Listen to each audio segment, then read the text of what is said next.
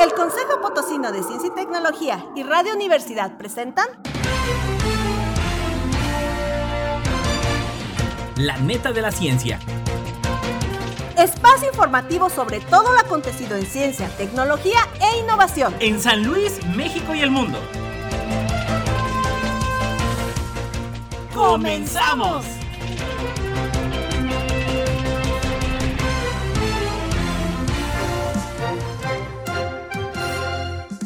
¿Qué tal? ¿Cómo le va? Bienvenido a la neta de la ciencia, ya el programa número 90 iniciando este 2023, esperando que haya sido un excelente inicio de año. Ya lo sabe y siga la transmisión a través del Twitter, Instagram y YouTube en arroba coposit. Nos encuentra en Facebook como Consejo Potosino de Ciencia y Tecnología. Saludo a todos los que nos escuchan a través del 88.5 de FM, 1190 de AM. Y también ya lo sabe, la neta de la ciencia en Spotify. Vámonos con los titulares. Titulares.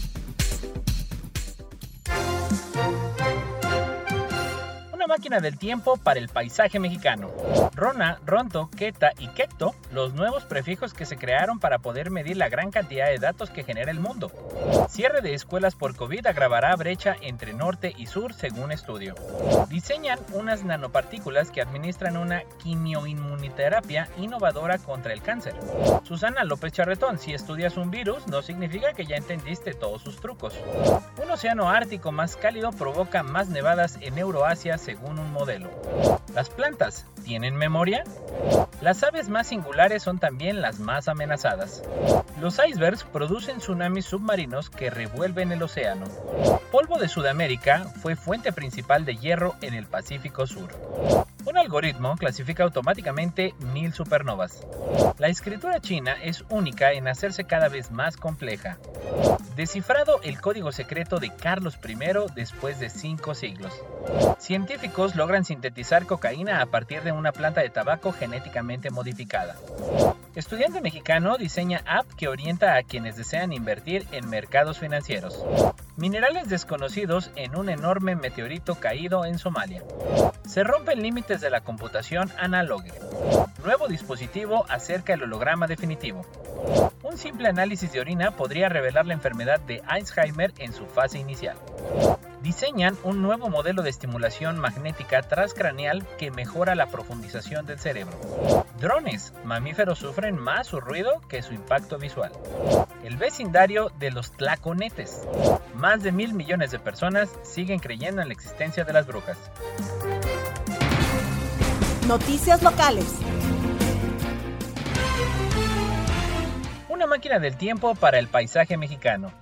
En la búsqueda de las mejores fórmulas y soluciones para hacer de la biodiversidad el motor del desarrollo sustentable, hace 50 años un grupo de científicos inventó un modelo al que llamaron Reserva de Biosfera. El modelo tiene dos componentes. El primero es una superficie de terreno dividida en tres partes vecinas. Una parte natural despoblada, otra parte donde hay población original y una tercera parte recientemente poblada, que aplica los métodos masivos de producción agrícola y pecuaria. El segundo componente es el grupo responsable del funcionamiento y la operación del modelo, capaz de leer e integrar el contenido de cada una de las partes para diseñar el futuro desarrollo. Las tres partes o zonas son contiguas y no tienen límites naturales o artificiales, ninguna barrera entre las partes que impida el libre movimiento de las plantas y los animales que van y vienen de una a otra parte, lo mismo que las personas que ahí habitan. Lo que sí es distinto son las condiciones y los factores en cada una, que impulsan a favorecer el ir y venir de plantas, animales y personas. Este movimiento constante hace que el paisaje se adapte a las distintas partes del terreno a lo largo del tiempo. Los dos componentes de la reserva de biosfera la transforman en una máquina del tiempo que nos permite ir del pasado, antes de que la población usara la biodiversidad, ver cómo la población original la transformó en recursos naturales y cómo se usa en la actualidad antecedentes y conocimientos necesarios para planear nuestro futuro. En el centro de la reserva, en la zona núcleo, está el ambiente y la biodiversidad original, la materia prima que las poblaciones humanas originales aprovecharon a lo largo de la historia, en la zona del amortiguamiento. Ambas zonas son el antecedente del paisaje de la región donde se encuentra la reserva de biosfera y son los precursores del uso agrícola y pecuario que se hace en la actualidad, en la zona de transición. El funcionamiento de la máquina del tiempo depende del grupo operador. Son las personas que tienen el conocimiento, la experiencia y la percepción de lo que ocurre en cada una de las tres partes. Son campesinos y pobladores, científicos y expertos en la planeación del desarrollo. Cada uno de ellos ha vivido y conoce el ambiente, sus condiciones y la historia de una de las partes y todo en su conjunto son capaces de interpretar la memoria del paisaje a través del cotidiano intercambio y discusión de sus diferentes puntos de vista y de adoptar las decisiones que construyan el futuro desarrollo. Rona, Ronto, Keta y Kekto, los nuevos prefijos que se crearon para poder medir la gran cantidad de datos que genera el mundo. La inmensa cantidad de datos que generamos como especie y publicamos en Internet todos los días han creado un problema lingüístico. Los prefijos que usamos para nombrar la información, kilobytes, megabytes, terabytes, ya no alcanzan para describir todo lo que existe y que existirá en la red. Es por ello que en la Conferencia General de Pesas y Medidas, CGPM por sus siglas en inglés, durante su reunión número 27 definió los nuevos prefijos que se utilizarán dentro del Sistema Internacional de Unidades para expresar cantidades masivas, al igual que el increíblemente diminutas. Rona, con el símbolo R, será el prefijo que se use para describir números en los que el primer dígito esté seguido por 27 ceros, mientras que Keta o Q describirá los números en los que el primer dígito esté seguido por 30 ceros. Así, el otro lado del espectro, la CGPM definió que se usará el prefijo ronto con el símbolo R minúscula que hace referencia a números en los que haya 27 ceros antes del punto decimal y kecto o Q minúscula para aquellos en los que los ceros que anteceden al punto decimal son 30. Para hacerse una idea de las cifras que se podrían describir con estas nuevas terminaciones, el, el periódico Washington Post utilizó la Tierra como marco de referencia. Nuestro planeta tiene un peso aproximado de 5.974 por 10 a la 27. Usando las terminaciones que tenemos actualmente en el sistema métrico, esa cifra la podemos expresar como 5.774 por 10 a la, más, a la 24 kilogramos o 5.974 por 10 a la 21 megagramos o simplemente 5.974 ronagramos. Si estuviéramos midiendo un planeta con un peso de 8 por 10 a la 30 gramos, podríamos referirnos a un planeta que pesa 8 ketagramos. Si estuviéramos midiendo algo diminuto que mide 3 por 10 a la menos 27 o 6 por 10 a la menos 30, algo como la muy débil radiación cósmica de fondo o de microondas que existe en el universo, como remanente del Big Bang, podría referirse a 3 rontómetros o 6 hectómetros. Cierre de escuelas por COVID agravará brecha entre norte y sur, según estudio. Los cierres de centros educativos durante la pandemia amenazan con borrar avances de décadas en el desarrollo de las habilidades de los adultos y ahondar la brecha entre ricos y pobres si no se toman medidas urgentes para mitigar su impacto. Esa es la principal conclusión de una investigación realizada por un equipo de científicos del Instituto Internacional de Análisis de Sistemas Aplicados y YASA sobre los efectos en la calidad del capital humano que previsiblemente tendrán a largo plazo la suspensión de las clases impuestas para frenar la COVID-19. Nuestros resultados subrayan la urgencia de introducir medidas de mitigación y estrategias de recuperación en la respuesta a la tremenda perturbación del sistema educativo mundial, destaca el estudio. Los investigadores dedujeron como la pérdida de aprendizaje derivada de la suspensión o reducción de la enseñanza durante la pandemia afectará a largo plazo las desigualdades en las competencias de los adultos. El cierre de escuelas debido a la pandemia de COVID-19 afectó el aprendizaje en distintos grados en diferentes países, recuerda el IASA en un comunicado emitido el jueves pasado en el mes de diciembre. El estudio publicado en PLOS One, la revista científica de la Public Library of Science, arroja luz sobre lo que esta pérdida de aprendizaje supondrá para el capital humano de los países en las próximas décadas, añade la nota. Para hacer su evaluación, los investigadores midieron el efecto que ha tenido ya el cierre de las escuelas durante la pandemia en las habilidades de las personas y proyectaron el desarrollo de estas habilidades en los adultos de 45 países hasta el año 2050. Proyectar el capital humano, en palabras, el valor económico de la experiencia y las habilidades de una persona, nos da una idea de la situación futura de las sociedades, explica en la nota Claudia Reiter, investigadora del Grupo de Investigación sobre Cohesión Social, Salud y Bienestar de la IASA y coautora del estudio. También influye en la capacidad de innovación de las personas de cara a los numerosos retos que habrá de afrontar en el futuro, como el cambio climático, añade. La brecha entre los países del norte global y los del sur global en cuanto a las competencias de sus ciudadanos adultos seguirá probablemente existiendo en 2050. Incluso con hipótesis muy optimistas, advierten los científicos si bien admiten que hay factores inciertos que pueden hacer variar estos pronósticos. También ven muy probable que la huella que dejará el coronavirus será una exacerbación de las desigualdades entre países según el grado en el que ha afectado negativamente a la formación de las personas. Las competencias adquiridas por los alumnos se han visto especialmente afectadas en los países en los que las escuelas han permanecido cerradas durante un periodo prolongado y en los que se carece de la infraestructura necesaria para una escolarización electrónica eficaz, señaló el instituto. Si no se aplican inmediatamente políticas para mitigar la pérdida del aprendizaje, la pandemia supondrá un retroceso para los seres y países más afectados, advierte la directora del Programa de Población y Sociedades Justas del IASA, Annie Gotium. Diseñan unas nanopartículas que administran una quimioinmunoterapia innovadora contra el cáncer. Investigadores de la Universidad de Pittsburgh en Estados Unidos han diseñado nanopartículas que combaten el cáncer y que administran conjuntamente un fármaco de quimioterapia y una nueva inmunoterapia, según un nuevo estudio publicado en la revista Nature Nanotechnology.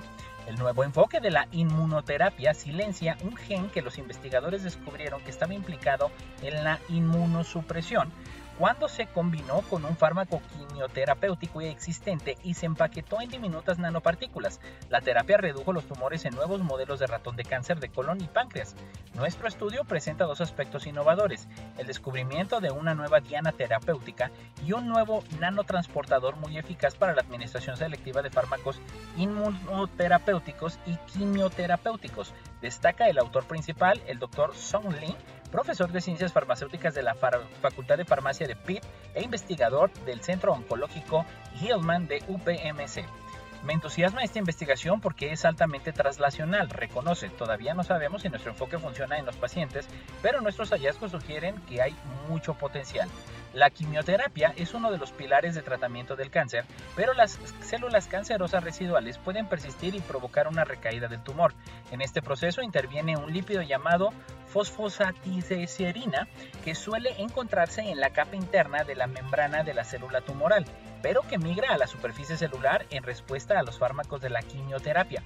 En la superficie, la PS actúa como inmunosupresor, protegiendo a las células cancerosas restantes del sistema inmunitario.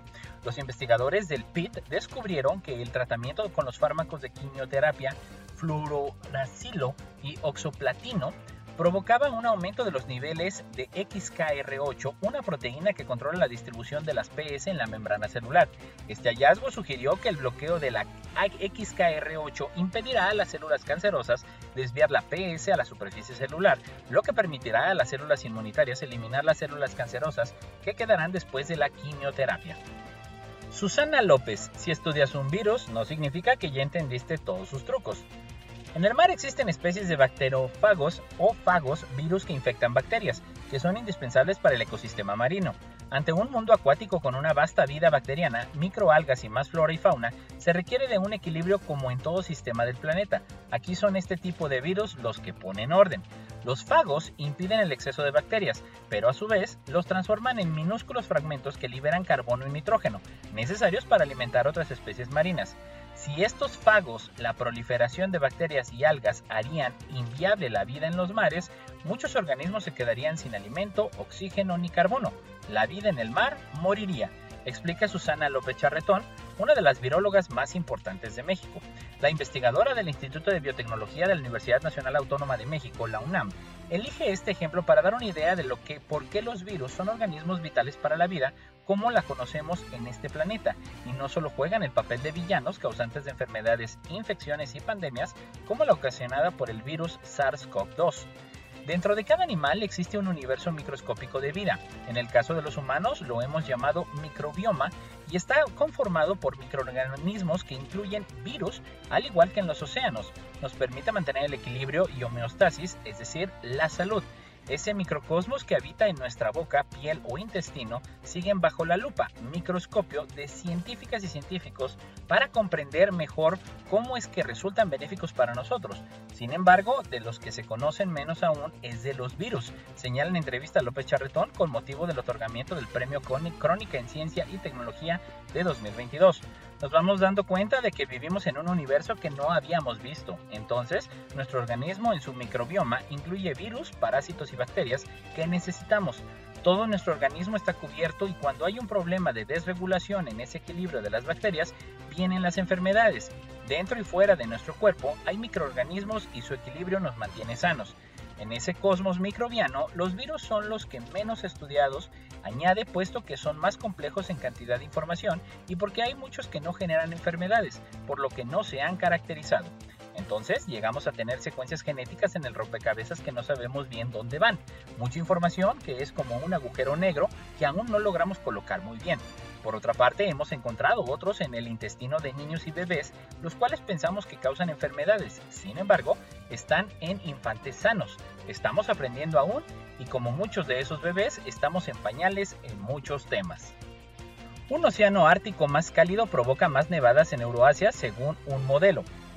El agua que se evapora del océano Ártico, debido al calentamiento global, se transporta hacia el sur y puede provocar un aumento de las nevadas en el norte de Europa y Asia a finales de otoño y principios de invierno, según un estudio de simulación computacional con datos mundiales de los últimos 55 años. Esta información permitirá predecir con mayor exactitud los fenómenos meteorológicos graves, según investigadores de la Universidad japonesa de Hokkaido, que publican la investigación en la revista NPJ Climate and Atmospheric Science. En las últimas décadas, un océano ártico cada vez más cálido y sin hielo ha provocado más humedad en latitudes más altas, explica la universidad en un comunicado. Esta humedad es transportada por sistemas climáticos ciclónicos hacia el sur, donde precipita en forma de nieve, lo que influye en el ciclo hidrológico global y en muchos sistemas terrestres que dependen de él. Entender de dónde procede exactamente la humedad, cómo se produce y cómo se transporta hacia el sur es relevante para poder predecir mejor el tiempo extremo y la evolución del clima. El científico medioambiental de la Universidad de Hokkaido, Tomonori Sato, y su equipo desarrollaron un nuevo modelo de transporte de humedad y a partir de un minucioso reanálisis de los datos meteorológicos históricos de todo el mundo durante los últimos 55 años. El grupo utilizó este material para mantener calibrado su modelo en distancias mucho más largas de lo que era posible hasta ahora, logrando así arrojar luz sobre el mecanismo de transporte de humedad, en particular sobre las vastas masas terrestres de Siberia. Los investigadores usaron una técnica de modelización por ordenador que rastrea dónde se forman hipotéticos fragmentos de humedad atmosférica cómo se desplazan y dónde precipitan debido a las condiciones climáticas locales. Los resultados del estudio muestran que la evaporización del agua del Océano Ártico ha aumentado en las últimas cuatro décadas y que los mayores cambios se han producido en los mares de Barents y Kara, al norte de Siberia Occidental, así como en los mares de Chukotka y Siberia Oriental entre octubre y diciembre, Dado que el océano Ártico es dos veces más sensible al calentamiento rápido que la media mundial, la evaporación y los consiguientes cambios en el ciclo hidrológico sobre el norte de Euroasia serán aún más pronunciados en los próximos años, detallan los investigadores. ¿Las plantas tienen memoria? Todos sabemos que cuando un agente infeccioso entra a nuestro cuerpo, el sistema inmunológico tiene la tarea de neutralizar la amenaza. Uno de los participantes más conocidos durante la respuesta inmunitaria son los linfocitos, un tipo de glóbulos blancos que crean a los anticuerpos como una respuesta a infecciones previas o como resultado de la aplicación de vacunas. Sin importar cuál sea su origen, si el agente invasor que los originó regresa, nuestro organismo estará listo para atacarlo de forma más rápida y eficiente y así evitar el desarrollo de la enfermedad. En semejanza a los humanos, las plantas también tienen la capacidad de defenderse de la invasión perpetrada por virus, bacterias u hongos, pero no cuentan con un sistema inmunológico propiamente dicho o con células especializadas para la defensa contra agentes externos. Entonces, ¿cómo es que las plantas se defienden ante la presencia de un patógeno? Y, al igual que los humanos, podemos preparar a las plantas para futuras infecciones, las plantas se defienden a partir del reconocimiento que realizan de los componentes de la estructura externa de los microorganismos patógenos, lo que da lugar a la producción de proteínas por parte de las células vegetales con el objetivo de detectar la infección de su etapa inicial. Si el agente patógeno logra superar esta primera respuesta, comenzará a generar compuestos conocidos como efectores que tienen el propósito de intentar infectar la planta. En consecuencia, se desencadena una respuesta más fuerte por parte de la planta en la cual se inducirá la muerte de las células en el sitio de infección. Los efectores también pueden desencadenar la llamada de proteínas que contribuirán a detener la infección y que la planta almacenará para ayudar a resistir futuros ataques de una amplia variedad de patógenos, proceso conocido como resistencia inducida. Otra forma con la que cuentan las plantas para prepararse para una posible infección es un estado fisiológico conocido como priming. Este estado puede ser inducido a partir de la colonización de las raíces de las plantas por microbios benéficos, la exposición de las plantas a ciertas moléculas biológicas o sintéticos o por la presencia de insectos herbívoros. Las aves más singulares son también las más amenazadas. Un nuevo estudio encuentra que las especies de aves con combinaciones extremas o poco comunes de rasgos enfrentan el mayor riesgo de extinción. Los hallazgos de un equipo liderado por investigadores del Imperial College London se publican en la revista Functional Ecology de la British Ecological Society. La pérdida de estas especies y las funciones únicas que desempeñan en el medio ambiente, como la dispersión de semillas, la polinización y la depredación, podrían tener graves consecuencias para el funcionamiento de los ecosistemas. El estudio analizó el riesgo de extinción y los atributos físicos del 99% de las especies de aves vivas, con lo que convierte el estudio más completo de su tipo hasta la fecha. Los investigadores encontraron que en escenarios simulados en los que todas las especies de aves amenazadas y casi amenazadas se extinguieron, habría una reducción significativamente mayor en la diversidad física o morfológica entre las aves que de escenarios donde las extinciones fueron aleatorias. Las especies de aves que son morfológicamente únicas y están amenazadas incluyen el rabiorcarto de la Christmas, Fregata andrewisi, que anida solo en la isla de Christmas o de Navidad, y el zarapito del Pacífico, Numenius taitensis, que migra desde sus áreas de reproducción en Alaska a las islas del Pacífico Sur cada año.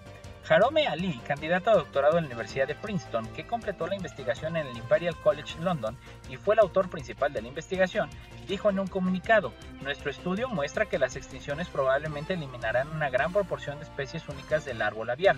La pérdida de estas especies única significará la pérdida de los roles especializados que desempeñan en los ecosistemas. Si no tomamos medidas para proteger a las especies amenazadas y evitar las extinciones, el funcionamiento de los ecosistemas se verá drásticamente afectado, dijo en un comunicado. En el estudio, los autores utilizaron un conjunto de datos de mediciones recopiladas de aves vivas y especímenes de museos, con un total de 9.943 especies de aves. Las medidas incluyeron rasgos físicos como el tamaño y la forma del pico y la longitud de las alas, la cola y las patas. Los autores combinaron los datos morfológicos con el riesgo de extinción, según el estado que amenaza actual de cada especie en la isla lista roja de la UICN. Luego realizaron simulaciones sobre lo que sucedería si las aves más amenazadas se extinguieran.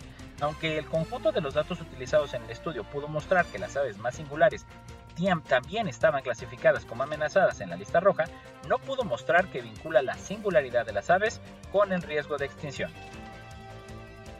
Los icebergs producen tsunamis submarinos que revuelven el océano. Los científicos en un barco de investigación en la Antártida observaron cómo se desintegraba el frente de un glaciar y sus mediciones se salieron de la escala. Además de presenciar disrupciones en la superficie del océano, registraron tsunamis submarinos internos tan altos como una casa, un fenómeno que anteriormente se había pasado por alto en la comprensión de la mezcla del océano y en los modelos informáticos. El equipo dirigido por investigadores del British Antarctic Survey informa ahora sobre sus observaciones en la revista Science Advances. Los tsunamis internos son un factor importante en la mezcla de los océanos, lo que afecta a la vida en el océano, las temperaturas a diferentes profundidades y la cantidad de hielo que el océano puede derretir. El hielo en la Antártida fluye hacia la costa a lo largo de valles llenos de glaciares, mientras que parte del hielo se derrite en el océano. Gran parte se rompe en iceberg que varían en tamaño desde pequeños trozos hasta el tamaño de un país. Un equipo a bordo del barco de investigación RRS James Clark Ross del BAS estaba tomando medidas oceánicas cerca del glaciar William, situado en la península antártica cuando su frente se desintegró dramáticamente en miles de pequeños pedazos, el glaciar William generalmente tiene uno o dos grandes eventos de desprendimiento por año y el equipo estimó que este se rompió alrededor de 78 mil metros cuadrados de hielo alrededor del área de 10 campos de fútbol con el frente del glaciar que se eleva 40 metros sobre el nivel del mar. Antes de que se rompiera la temperatura del agua era más fría a unos 50 a 100 metros de profundidad y más cálida de por debajo de esta. Después del desprendimiento, esto cambió drásticamente con temperaturas mucho más uniformes en diferentes profundidades. Polvo de Sudamérica fue fuente principal de hierro en el Pacífico Sur. El polvo de la meseta seca de la Puma del noreste de Argentina fue una fuente importante de hierro para el Pacífico Sur, deficiente de nutrientes en los últimos ciclos glaciales. Este fue un hallazgo clave en su estudio presentado en la revista científica PNAS por un equipo de investigadores dirigidos por el geoquímico Dr. Tober Struve de la Universidad de Oldenburg. Según la teoría del equipo, la circulación de la corriente en chorro, poderosas corrientes de aire que fluyen de oeste a este a una altitud de varios kilómetros, recogió las partículas minerales finas en el lado este de los Andes y las transportó casi por todo el continente antártico hasta el sudeste del Pacífico. Usando un núcleo de sedimentos del lecho marino como archivo climático, los investigadores pudieron reconstruir las contribuciones de varias fuentes de polvo ubicadas en los continentes circundantes. El polvo atmosférico es un componente clave del sistema Por un lado, las partículas finas de polvo influyen en el balance energético de la Tierra, porque reflejan la luz solar entrante a una gran altura, lo que tiene un efecto refrescante. Por otro lado, las partículas minerales pueden transportar nutrientes como el hierro y el magnesio a zonas oceánicas remotas donde estimulan el crecimiento de algas. Cuando las algas mueren y se hunden en las profundidades del océano, eliminan el dióxido de carbono de la atmósfera, lo que también tiene un efecto refrescante. Estos mecanismos pueden ser particularmente efectivos en el océano austral, subpolar, remoto y deficiente en hierro, por lo que los cambios en el ciclo del polvo del hemisferio sur se les atribuye un papel importante en la alternancia natural entre periodos glaciares fríos o interglaciares cálidos en el pasado. Por lo tanto, las fuentes y las vías de transporte de larga distancia y el estudio mostró que la mayor parte del polvo sudamericano provino de regiones de los Andes que abarcan del noreste de la actual Argentina y el sur de Bolivia y se encuentran a altitudes de hasta 5.000 metros. No importa en qué parte del mundo estés, recuerda sintonizarnos en la web radio y Noticias internacionales. Un algoritmo clasifica automáticamente mil supernovas. Astrónomos de Caltech han utilizado un algoritmo de aprendizaje automático para clasificar mil supernovas de forma totalmente autónoma. El algoritmo se aplicó a los datos capturados por Swick Transcendent Facility o ZTF, un instrumento de estudio del cielo basado en el Observatorio Palomar de Caltech. Necesitábamos una mano amiga y sabíamos que una vez que entrenáramos a nuestras computadoras para hacer algo del trabajo, nos quitarían un gran peso de encima, dice en un comunicado Christopher Flengling, astrónomo del personal de Caltech y autor intelectual detrás del nuevo algoritmo, apodado SNI puntuación. SNI Haskell clasificó su primera supernova en abril de 2021 y un año y medio después estamos alcanzando un buen hito de mil supernovas. Z TF escanea los cielos nocturnos todas las noches para buscar cambios llamados eventos transitorios. Esto incluye todo, desde asteroides en movimiento hasta agujeros negros que se acaban de comer estrellas y estrellas en explosión conocidas como supernovas. ZTF envía cientos de miles de alertas por noche a los astrónomos de todo el mundo, notificándoles estos eventos transitorios. Luego, los astrónomos usan otros telescopios para seguir e investigar la naturaleza de los objetos cambiantes. Hasta ahora, los datos de la ZTF han llevado al descubrimiento de miles de supernovas. Pero con cantidades incesantes de datos que llegan todas las noches, los miembros del equipo de ZTF no pueden clasificar todos los datos por sí mismos.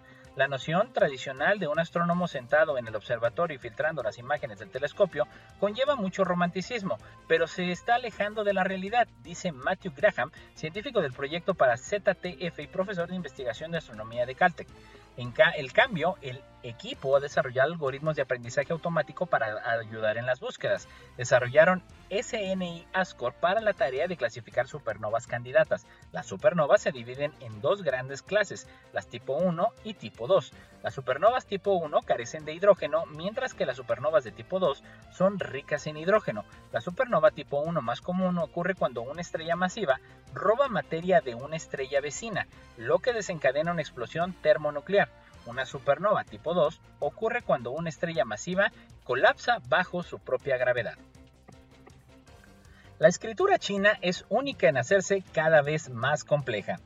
Los principales sistemas de escritura del mundo han tendido a simplificarse con el tiempo, con la excepción del chino, que se ha hecho más complejo a lo largo de sus últimos 3.000 años de historia. El hallazgo, realizado por un equipo internacional de académicos con sede en la Universidad de Melbourne, la Universidad de New England y la Universidad Politécnica Mohamed Sexta de Marruecos, desafía una visión opuesta de siglos de antigüedad de que los signos chinos se han simplificado con el tiempo. Todos hemos visto estos gráficos históricos que muestran que los caracteres chinos van desde imágenes de cosas hasta conjuntos de trazos muy básicos, dice en un comunicado el autor principal, Simon J. Han, quien comenzó a trabajar en el problema por primera vez cuando era estudiante en la Universidad de Melbourne. La realidad es mucho más interesante. Utilizando métodos computacionales sofisticados, el equipo midió la complejidad visual de más de 750.000 caracteres chinos en cinco fases históricas, desde 1600 a.C. hasta la actualidad. Lo que encontraron es que la tendencia general es que los signos se vuelvan cada vez más complejos con el tiempo.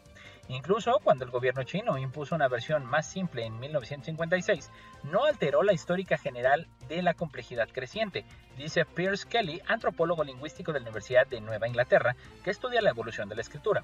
El efecto exactamente opuesto se encuentra en muchos otros sistemas de escritura del mundo. Los primeros inventores del sistema de escritura a menudo se inspiraron en imágenes detalladas de cosas reales, pero las generaciones posteriores comenzaron a abreviar sus formas de letras a formas más simples. En aras de la eficiencia, los signos escritos tienden a volverse más simples y sistemáticos con el tiempo. Descifrando el código secreto de Carlos I después de cinco siglos. Investigadores en informática e historia han descifrado el código de encriptación utilizado hace cinco siglos por el emperador Carlos I de España y V de Alemania para proteger el secreto de sus cartas. En concreto, varios meses de investigación y análisis han permitido develar los misterios que rodean una misiva cifrada, conservada en la biblioteca Santa Nislas, la biblioteca municipal de la ciudad de Nancy, en Francia. Se trata de un descubrimiento sin precedentes y un testimonio excepcional de la situación de Europa en el siglo XVI, según los autores del estudio, informa el Ayuntamiento de Nancy en un comunicado. Esta carta encriptada, escrita en 1547 por el emperador a su embajador en Francia, Jean de Saint-Maurice, está formada por secuencias de letras y símbolos intercalados con tres breves paisajes en texto plano. En el corazón de las guerras italianas se enfrentaban el rey de Francia Francisco I a Carlos V, la guerra de la Liga de la Esmalcada, en la que Carlos V pugnaba con los príncipes luteranos del imperio y pocas semanas después de la muerte de Enrique VIII de Inglaterra era imprescindible poder comunicarse sin que los adversarios pudieran descifrar los mensajes. El equipo de investigación liderado por Cecile Pierrot, investigadora en criptografía en Loira, Laboratorio de Investigación de Lorena, recurrió al proceso de datos para encontrar distintas familias de unos 120 símbolos utilizados por Carlos V. Los investigadores concluyeron que palabras completas están encriptadas con un solo símbolo y que las vocales que vienen después de las consonantes eran sustituidas con marcas. También se usaron símbolos sin significado alguno y se aprovechó para el trabajo de una carta de Saint Maurice en la que el receptor había garabateado un código en el margen y finalmente el equipo logró descifrar una frase completa de la carta. Científicos logran sintetizar cocaína a partir de una planta de tabaco genéticamente modificada. Un grupo de investigadores chinos ha modificado genéticamente una planta de tabaco que tiene la capacidad de sintetizar cocaína de manera efectiva, rápida y económica, según se detalla en un estudio recientemente publicado por la revista Journal of the American Chemical Society.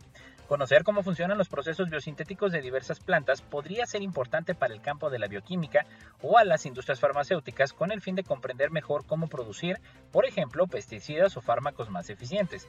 Precisamente los investigadores del Instituto Botánico de Kunming, China, buscaban reconocer la mayor profundidad de las propiedades medicinales de la planta de coca, pero primero debían familiarizarse con el complejo proceso biosintético. Luego de realizar experimentos y pruebas, los experimentos lograron resolver un enigma científico gracias a la actividad de dos enzimas presentes en un pariente de la planta de tabaco genéticamente alterada. Es posible diseñar diferentes análogos de la cocaína para el descubrimiento de fármacos. Sin embargo, no sabemos si podemos obtener estimulantes con propiedades psicoactivas reducidas, dijo el autor principal Sheng Xion Juan al Mail One Online. Como resultado, los científicos lograron sintetizar cocaína de las hojas secas de la planta N, betamina sin embargo, la cantidad producida de este estimulante de tipo alcaloide tropano fue mucho menor que la que se observaba en la planta de coca. En la actualidad, la producción disponible de cocaína en el tabaco no es suficiente para satisfacer la demanda a gran escala, agregó Shen al New Scientist.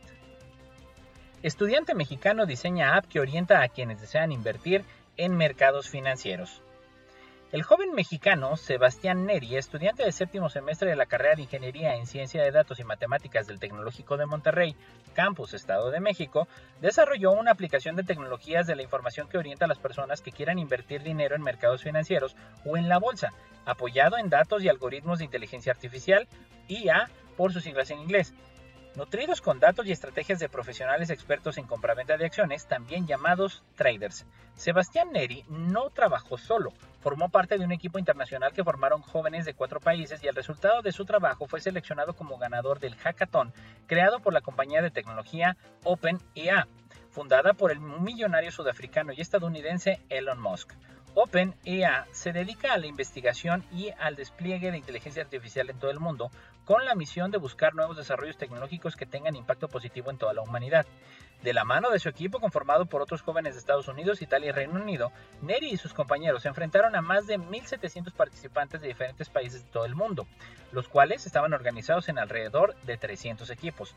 Para este concurso, los estudiantes tuvieron acceso para usar y experimentar con la tecnología más reciente de OpenIA llamada Whisper o Susurro, que es un programa de reconocimiento automático de discurso o Automatic Speech Recognition, el cual es capaz de reconocer la voz humana y transcribirla a textos con un alto grado de fidelidad y precisión para que posteriormente puedan ser traducidos a múltiples idiomas.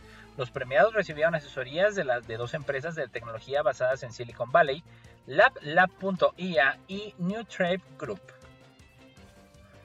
Minerales desconocidos en un enorme meteorito caído en Somalia.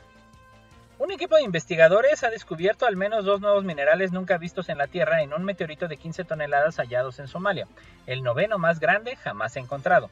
Siempre que se encuentra un nuevo mineral, significa que las condiciones geológicas reales, la química de la roca, eran diferentes de lo que se había encontrado antes, dice en un comunicado Chris Hurt, profesor del Departamento de Ciencias de la Tierra y Atmosféricas y Conservación de la Colección de Meteoritos de la Universidad de Alberta.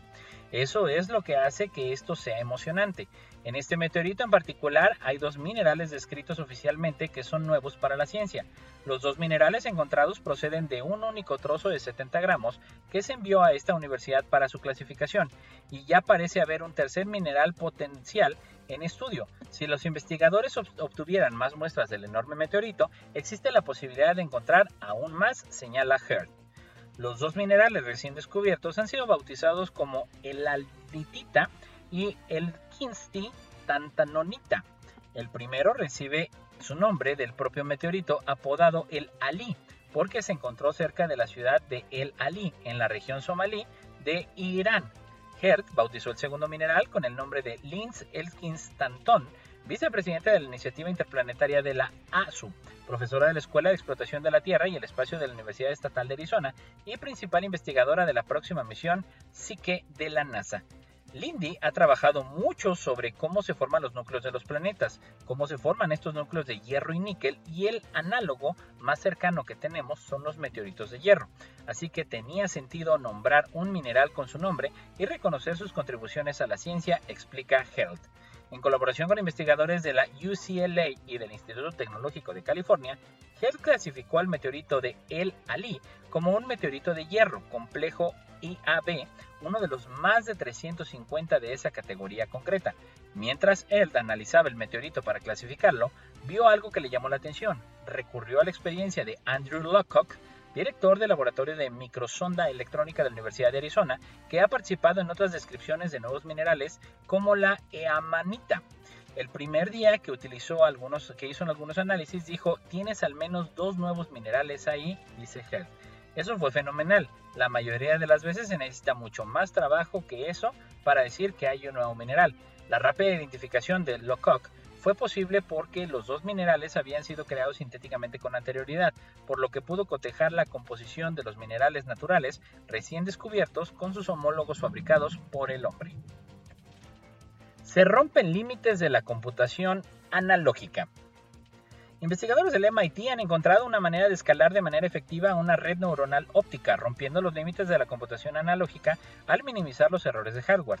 Una red neuronal óptica analógica podría realizar las mismas tareas que una digital, como la clasificación de imágenes o el reconocimiento de voz, pero debido a que los cálculos se realizan utilizando luz en lugar de señales eléctricas, las redes neuronales ópticas pueden funcionar muchas veces más rápido y consumir menos energía. Sin embargo, estos dispositivos analógicos son propensos a errores de hardware que pueden hacer que los cálculos sean menos precisos. Las imperfecciones microscópicas en los componentes de hardware son una de las causas de estos errores. En una red neuronal óptica que tiene muchos componentes conectados, los errores pueden acumularse rápidamente, incluso con técnicas de corrección de errores, debido a las propiedades fundamentales de los dispositivos que componen una red neuronal óptica, es inevitable cierta cantidad de error. Una red lo suficientemente grande como para implementarla en un mundo real sería demasiado imprecisa para ser efectiva. Al agregar un pequeño componente de hardware a los interruptores ópticos que forman la arquitectura de la red, los investigadores del MIT han podido reducir incluso los errores incorregibles de otro modo se acumularían en el dispositivo. Su trabajo podría habilitar una red neuronal analógica súper rápida y eficiente en energía que puede funcionar con la misma precisión que una digital. Con esta técnica, a medida que un circuito óptico se vuelve más grande, la cantidad de error en sus cálculos en realidad disminuye. Esto es notable ya que va en contra de la intuición de los sistemas analógicos donde se supone que los circuitos más grandes tienen mayores errores, por lo que los errores establecen un límite en la escalabilidad.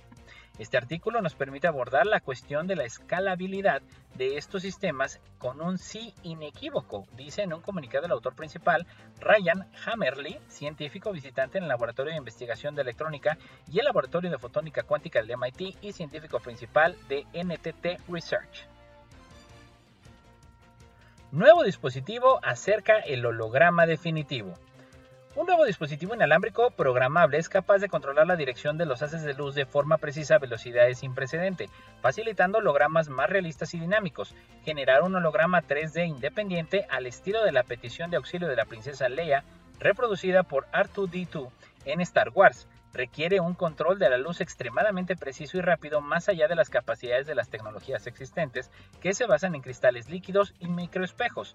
Ahora, un grupo internacional de investigadores dirigidos por un equipo del MIT dedicó más de cuatro años a abordar el reto de la formación de haces ópticos de alta velocidad.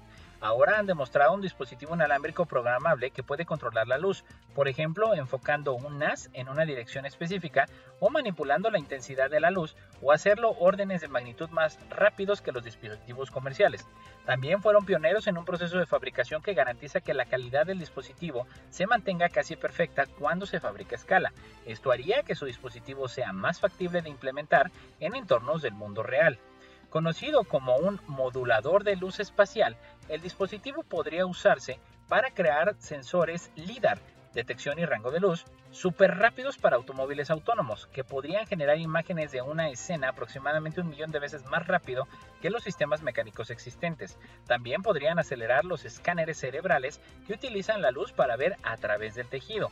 Al poder obtener imágenes del tejido más rápido, los escáneres podrían generar imágenes de mayor resolución que no se ven afectadas por el ruido de las fluctuaciones dinámicas en el tejido vivo, como la sangre que fluye nos estamos enfocando en el control de la luz, que ha sido un tema de investigación recurrente desde la antigüedad. Nuestro desarrollo es otro paso importante hacia el objetivo final de un control óptico completo, tanto en el espacio como en el tiempo, para las innumerables aplicaciones que utilizan la luz, dice en un comunicado el autor principal Christopher Panushki, quien recientemente se graduó con su doctorado en Ingeniería Electrónica e Informática en el MIT. Un simple análisis de orina podría revelar la enfermedad del Alzheimer en su fase inicial. La enfermedad de Alzheimer puede pasar desapercibida hasta que es demasiado tarde para tratarla y los programas de cribado a gran escala podrían ayudar a detectar la enfermedad en su fase inicial, pero los métodos de diagnóstico actuales son demasiado engorrosos y caros.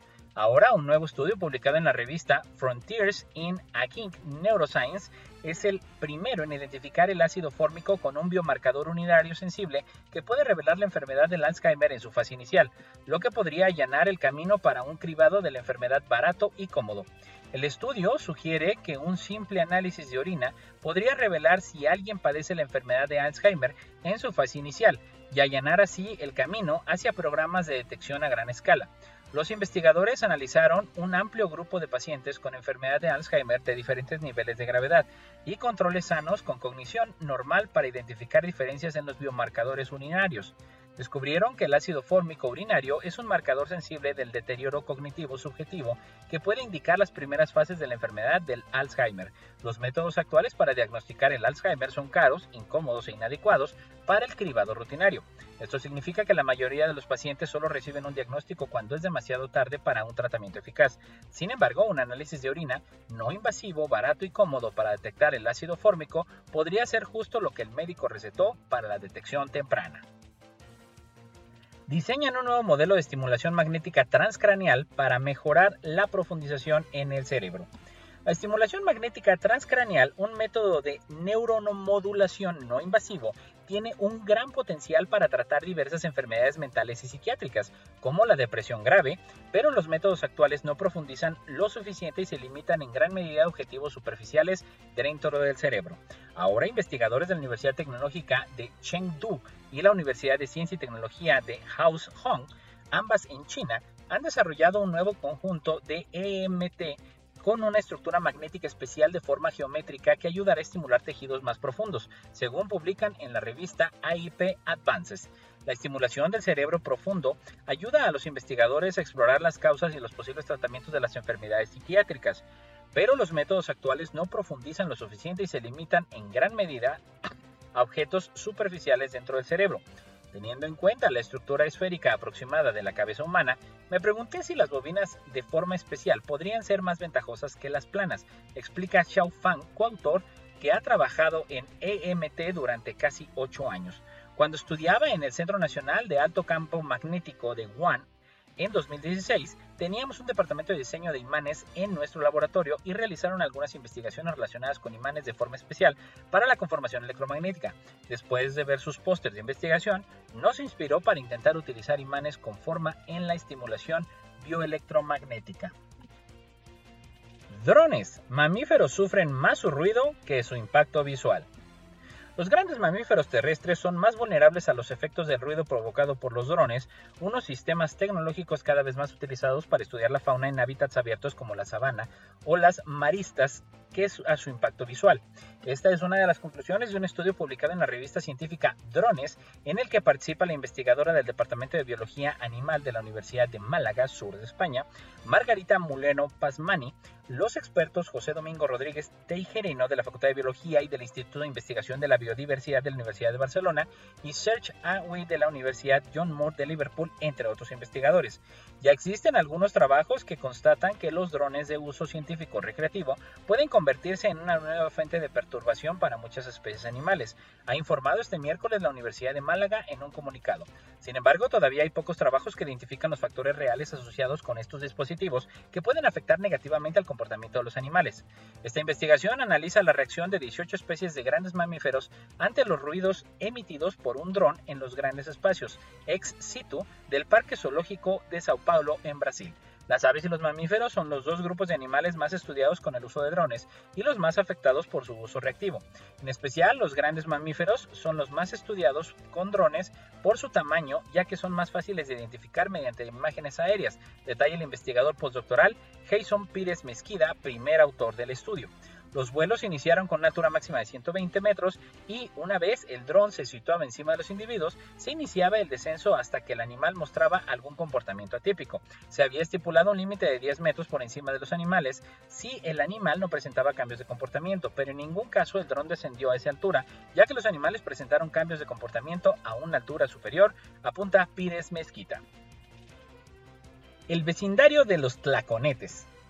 Las salamandras pletodónticas, llamadas comúnmente tlaconetes, son un grupo biológico con una excepcional diversidad que sobrepasa las 140 especies en México, lo que ubica al país como el segundo más diverso solo por debajo de Estados Unidos. Los tlaconetes en México se distribuyen desde el nivel del mar hasta poco más de los 4.300 metros de altitud.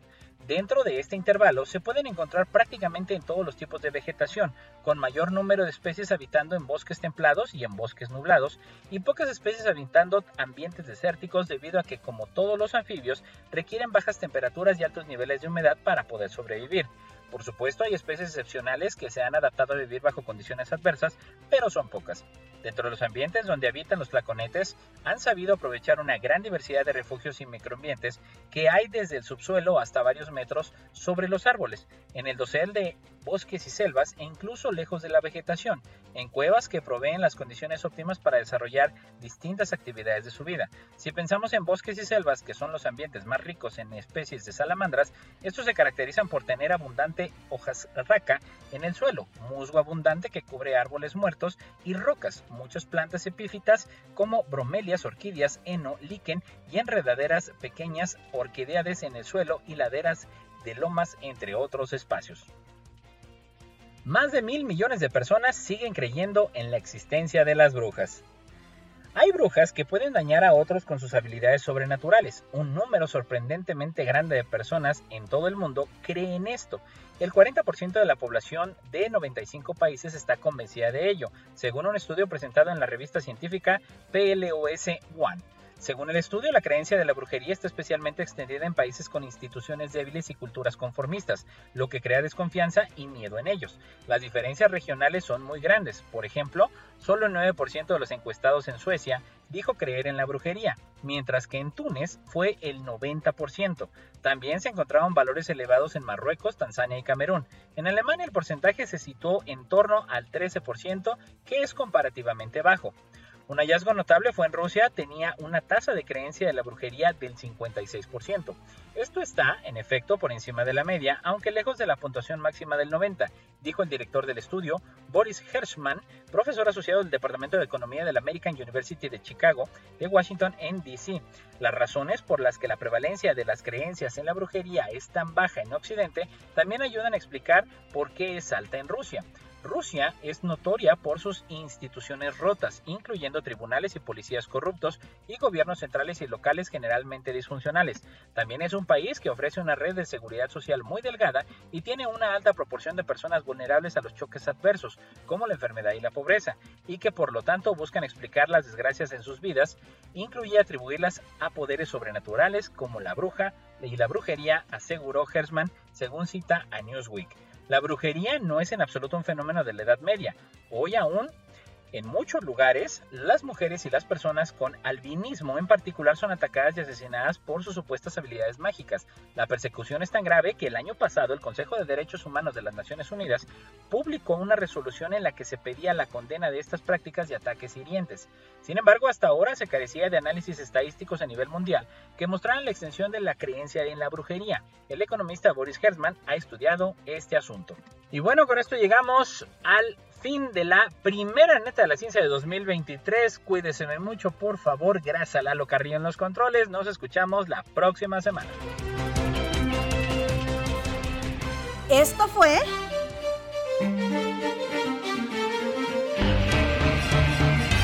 La neta de la ciencia. Noticiero de Ciencia, Tecnología e Innovación. Presentado por el Consejo Potosino de Ciencia y Tecnología y Radio Universidad.